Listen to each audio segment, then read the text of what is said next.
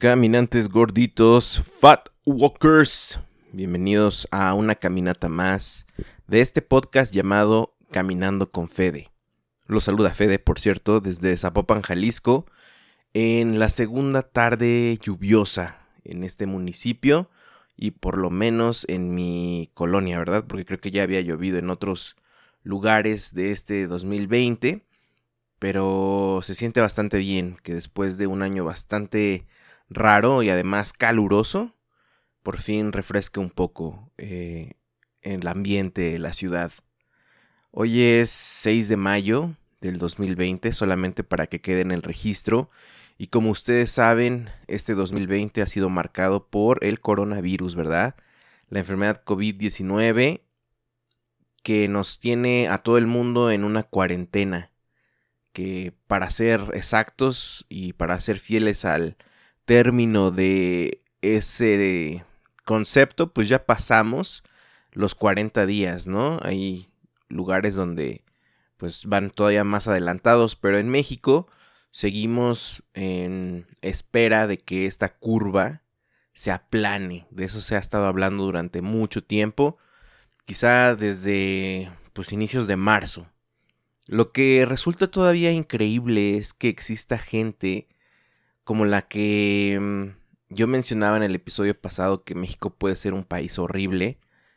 Y no necesariamente el país, sus montes, sus valles o su naturaleza, sino hay gente que mm, pues es complicado de, de, definir, ¿no? Porque hemos tenido episodios de violencia dentro de los hospitales y fuera de ellos a personal médico o a personal simplemente que trabaje en el hospital, creo que es la ignorancia de esa gente la que está gritando, ¿no?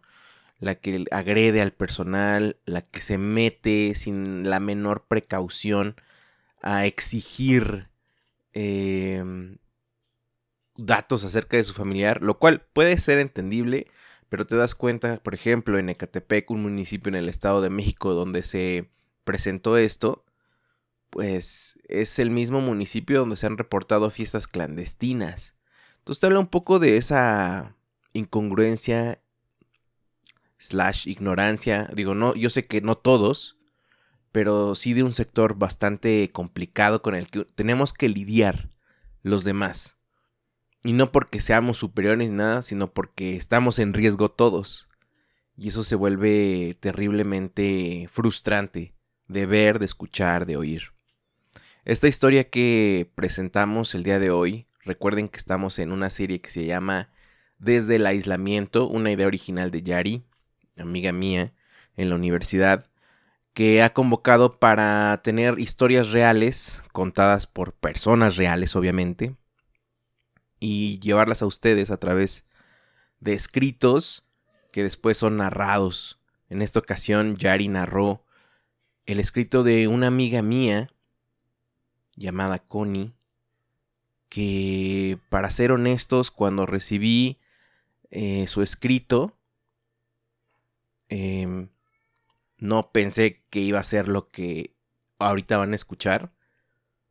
Eh, con Connie eh, yo me identifico mucho, o me identificaba mucho, puedo decirlo, en, en la universidad porque sufríamos el mismo mal, ¿no? Que era vivir lejísimos de la, de la escuela. Y cuando nos conocimos descubrimos que éramos del mismo pueblo.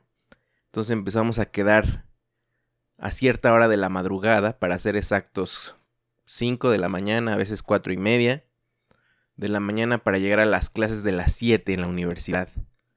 Recuerdo que eran pláticas en el transporte público bastante divertidas en las mañanas era porque ella era la que llevaba los celulares más chidos del momento, los que tenían radio incluido. Y me acuerdo que me prestaba su su audífono de chicharito y poníamos una estación de radio llamada Horizonte, que en la Ciudad de México es una de las pocas estaciones que tocan jazz, no sé si exista todavía y nos íbamos escuchando eh, porque según esto nos arrullaba y en efecto nos dormía durante todo el camino. Eh, la primera vez que me asaltaron fue al lado de Connie. Y después de que se bajaron los asaltantes, que fue un episodio bastante, bastante brutal, eh, me acuerdo que estábamos riéndonos del miedo, de la adrenalina, y al mismo tiempo ella lloraba.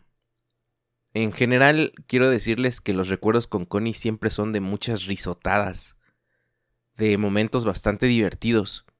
Y yo pensé que este escrito que ella mandó era un reflejo, una anécdota más de esas divertidas o divertidos momentos que teníamos. Y pues no fue así. Me sorprendí muchísimo al escucharlo y creo yo que no hay más palabras que agregar, por lo que aquí yo me tengo que despedir. Y les agradezco la verdad la respuesta que han tenido. Sigan mandando sus historias, sus comentarios en arroba nosotros el barrio en Instagram o arroba WE el barrio en Twitter. También tenemos Facebook, de nosotros coma el barrio, por si quieren ahí escuchar o mandar un escrito y escuchar el demás contenido que tenemos en esta plataforma. Sin embargo, será bueno que escuchen este maravilloso relato y nos puedan comentar qué piensan al respecto. ¿Qué vamos a hacer? ¿Quiénes vamos a ser cuando una situación así se presente cerca de nosotros? Se quedan con esta increíble historia llamada Dos metros y medio. Dos metros y medio. Son las 8.59 de la noche y somos una larga fila de personas esperando checar en punto de las nueve para correr a casa. Y no es que seamos godines desesperados por la checada final, sino un turno más de un hospital asignado en los últimos días a COVID-19. La fila es larga entre médicos, enfermeros, administrativos, intendencia, camilleros y asistentes médicas, entre otros humanos. En nuestra cara solo se encuentran marcas y heridas como resultado de portar una careta incómoda, lentes de protección y un cubrebocas rígido por más de seis horas. Pero lo más importante es la angustia y el desconcierto que se reflejan en los rostros demacrados por el miedo. Pero no ese miedo a lo desconocido, al contrario, miedo por saber lo que vendrá. Solo se me ocurre romper en llanto al final de mi jornada, como resultado de la crisis de ansiedad que me provoca mi día laboral en el área de urgencias respiratorias. Trato de manejar la situación y repetir en mi mente que todo estará bien. No quiero tocar a mis hijas y llevo semanas sin besar a mi esposo. No podría con la culpa de traer un virus mortal a mi hogar después de un ritual en donde lavo hasta mi sombra, es momento de abrazar a mi familia. Con 33 años de vida y con varios entrenamientos de coaching personal encima, jamás había valorado tanto llegar a mi casa con los míos. Mi trabajo en el hospital no es precisamente tratar a los pacientes con COVID-19.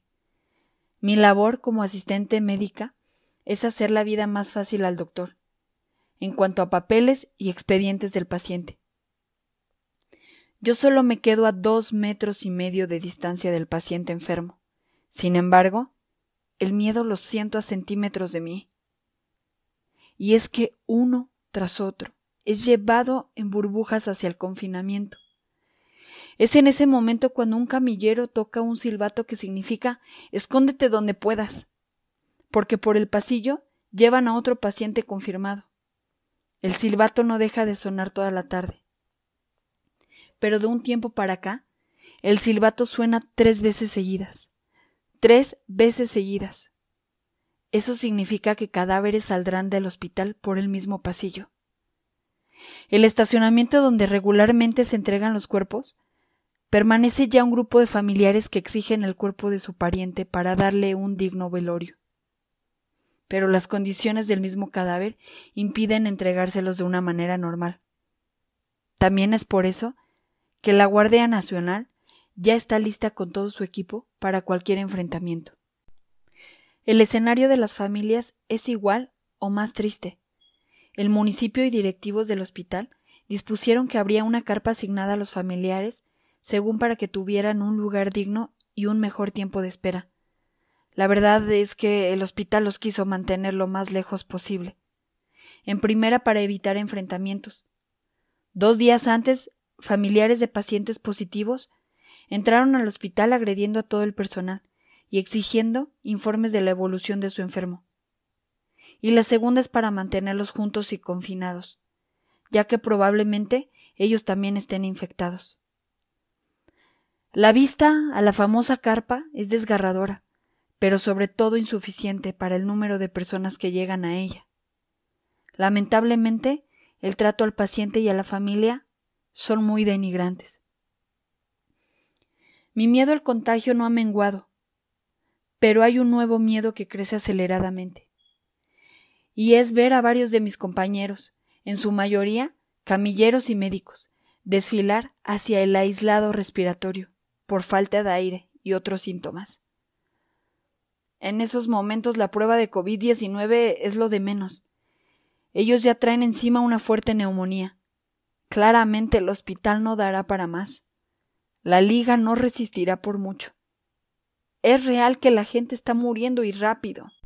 Es real también que la situación es insostenible y que nuestro país y nosotros como sociedad no estábamos ni estamos preparados para recibirla se desborda la apatía de la gente por usar un cubrebocas.